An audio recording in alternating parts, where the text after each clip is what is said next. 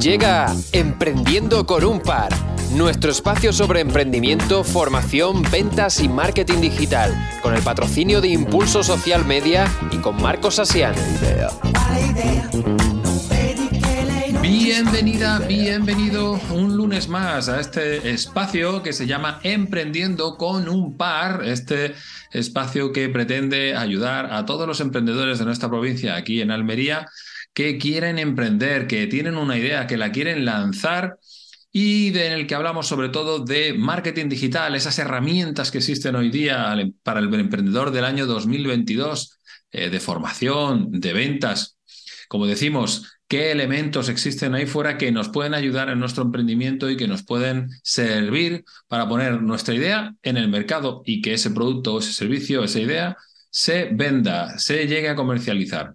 Y precisamente hoy queremos hablar de eso, eh, justamente, de lo que se llama el producto mínimo viable. La semana pasada teníamos a nuestro colaborador, Antonio Miguel García, de Consulting Roquetas de Mar, asesor fiscal, y nos hablaba de las dificultades o de las necesidades que tiene un emprendedor antes de lanzar su emprendimiento sobre asesoramiento, entre otras, fiscal, el alta eh, de autónomo, cuál es la actividad que va a elegir, eh, la mm, eh, actividad económica a la que se va a dedicar, etcétera, etcétera. El modelo de empresa, si es una SL, si es una comunidad de bienes. Y hablaba precisamente al final de su intervención sobre lo que es el producto mínimo viable. Y hoy, precisamente, vamos a tocar este tema porque es fundamental.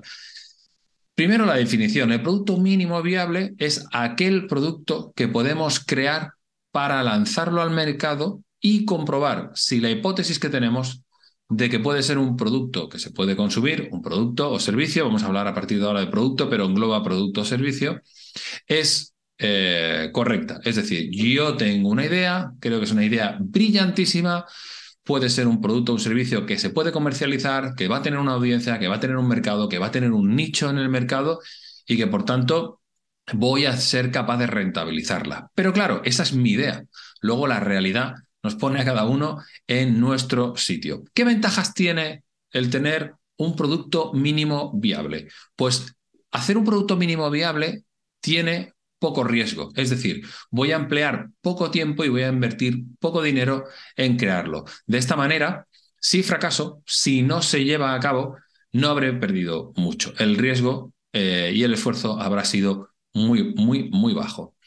¿Qué me va a permitir también como ventaja? Pues tener un aprendizaje muy rápido y saber, o como llamamos en marketing, validar si la hipótesis que yo tenía es correcta o no es correcta, sirve o no sirve. Para ello tenemos que tener claro que tenemos que eh, dar tres pasos concretos para poder saber si un producto mínimo viable es rentable o puede llegar a ser rentable o no. En primer lugar, tenemos que entrar en la fase de creación, de crear.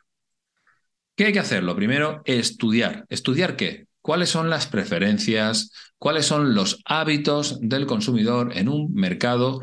Y sobre todo, si existe algún problema o algunos problemas que no están resueltos o que no están resueltos al 100%. Por lo tanto, la primera fase de crear sería estudiar.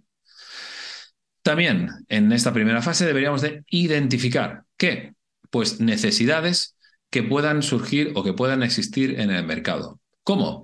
Pues hablando con clientes potenciales, haciendo encuestas, entrevistándote con clientes, hablando en foros o en grupos en diferentes redes sociales, Facebook, Instagram, LinkedIn, etc. A modo de obtener esa información, identificar esas posibles necesidades y saber si tu idea de producto o de servicio va bien encaminada. Y finalmente, en esta primera fase de creación, es donde debemos crear nuestro producto mínimo viable. Lo más básico, lo más eh, mínimo, podríamos llamarle lo que es crear una versión beta. En la segunda fase, en la fase de medición, deberíamos de obtener algo fundamental para este negocio, para cualquier otro, que es feedback. Es decir, deberíamos de ese producto mínimo viable darle acceso a un grupo reducido de personas que puedan probarlo, incluso de forma totalmente gratuita, para que finalmente ellos te den feedback y te den su opinión sobre el mismo. A este grupo de personas que van a probar este producto mínimo viable o este producto o esta fase en fase beta, les vamos a llamar beta testers. Y estos serán los que nos darán un feedback de los pros y las contras que tiene este producto o servicio. Y en esta fase también mide, es decir, haz una medición, usa la información que te va a llegar como elemento para poder bien ajustar este producto mínimo viable, este producto en fase beta, o incluso pivotar sobre la idea original que tú habías tenido. Es decir, ajustar hacia dónde ese feedback te está dando eh, este grupo de beta testers y pivotar sobre la idea original y hacer una versión eh, similar.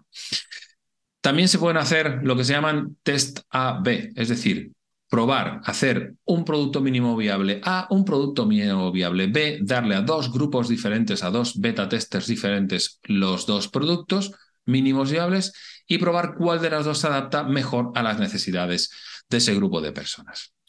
Y en el tercer paso, que sería el paso de aprender o paso de aprendizaje, lo que deberíamos de hacer es, primero, repetir el proceso hasta que tengamos claro todos y cada uno de los puntos que van a mejorar este producto, este mínimo, este producto mínimo viable. ¿Cuántos usuarios o cuántos clientes estarían dispuestos a comprar eh, tu producto mínimo viable? Y sobre todo, y lo más importante en esta fase de aprendizaje, ¿cuánto dinero estarían dispuestos a pagar? Porque es aquí donde te va a dar la información más relevante en cuanto a temas de rentabilidad que vas a poder obtener de este producto o servicio.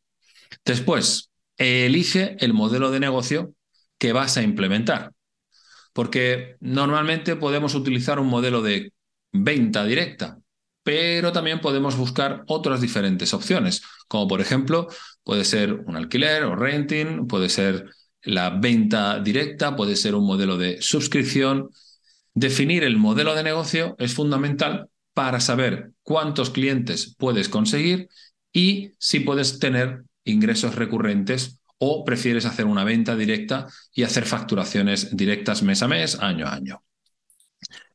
Y en esta última fase de aprendizaje es donde debes de desarrollar el producto o el servicio a medida que se vaya vendiendo. Es decir, hay eh, emprendedores que han empezado con un mínimo viable, en el momento que han obtenido información, feedback del mercado, del nicho de mercado al que se dirigían, han empezado a dar pasos hacia la finalización de ese producto o servicio y ya han empezado a vender sin haberlo terminado. Es decir, a medida que iban implementando y añadiendo, ajustando eh, o incluso eh, pivotando sobre la idea original, han ido haciendo ya ventas sobre ese producto o ese servicio, con lo cual le han ido generando ya ingresos, recursos que han empleado para la finalización de ese producto mínimo viable y han convertido finalmente en un producto terminado, incluso vendiéndolo antes de haberlo terminado. Con lo cual es una forma fantástica de iniciar un negocio porque no solamente tienes la seguridad de que va a funcionar, sino que ya antes de haberlo terminado estás empezando a generar ingresos. Así que estas serían las tres partes fundamentales de lo que sería la fase de realización de un producto mínimo viable. Como ves, tiene sus ventajas. Poco riesgo, poco tiempo empleado y sobre todo pocos recursos económicos puestos encima de la mesa. Si tienes dudas sobre lo que es el producto mínimo viable, pues muy sencillo, puedes escribirnos al correo de emprendiendo con un par, todo junto, arroba gmail.com. Y eso sí, te pedimos que nos cuentes en qué estás pensando en este momento, cuál es tu idea de lanzar al mercado y si tienes producto mínimo viable o no y en qué fase estás. Recuerda que estamos aquí para apoyarte, para ayudarte, para darte feedback y para echarte una mano en tu emprendimiento. Así que, como siempre, os mando un fuerte saludo, un fuerte abrazo y nos vemos, nos escuchamos, nos oímos el próximo lunes. Chao, chao.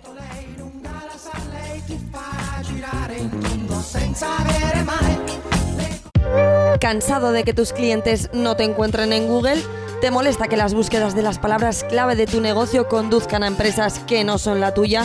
En Impulso Social Media, agencia especializada en la ficha de Google My Business en Almería, trabajamos para posicionar tu empresa entre las primeras de Google y Google Maps. Optimizamos tu ficha de Google y profesionalizamos tu posicionamiento y presencia en Google. Contáctanos en el 643-241-328 en ismediaredalmería.gmail.com y te llamaremos en menos de 24 horas. Posiciona tu negocio con Impulso Social Media.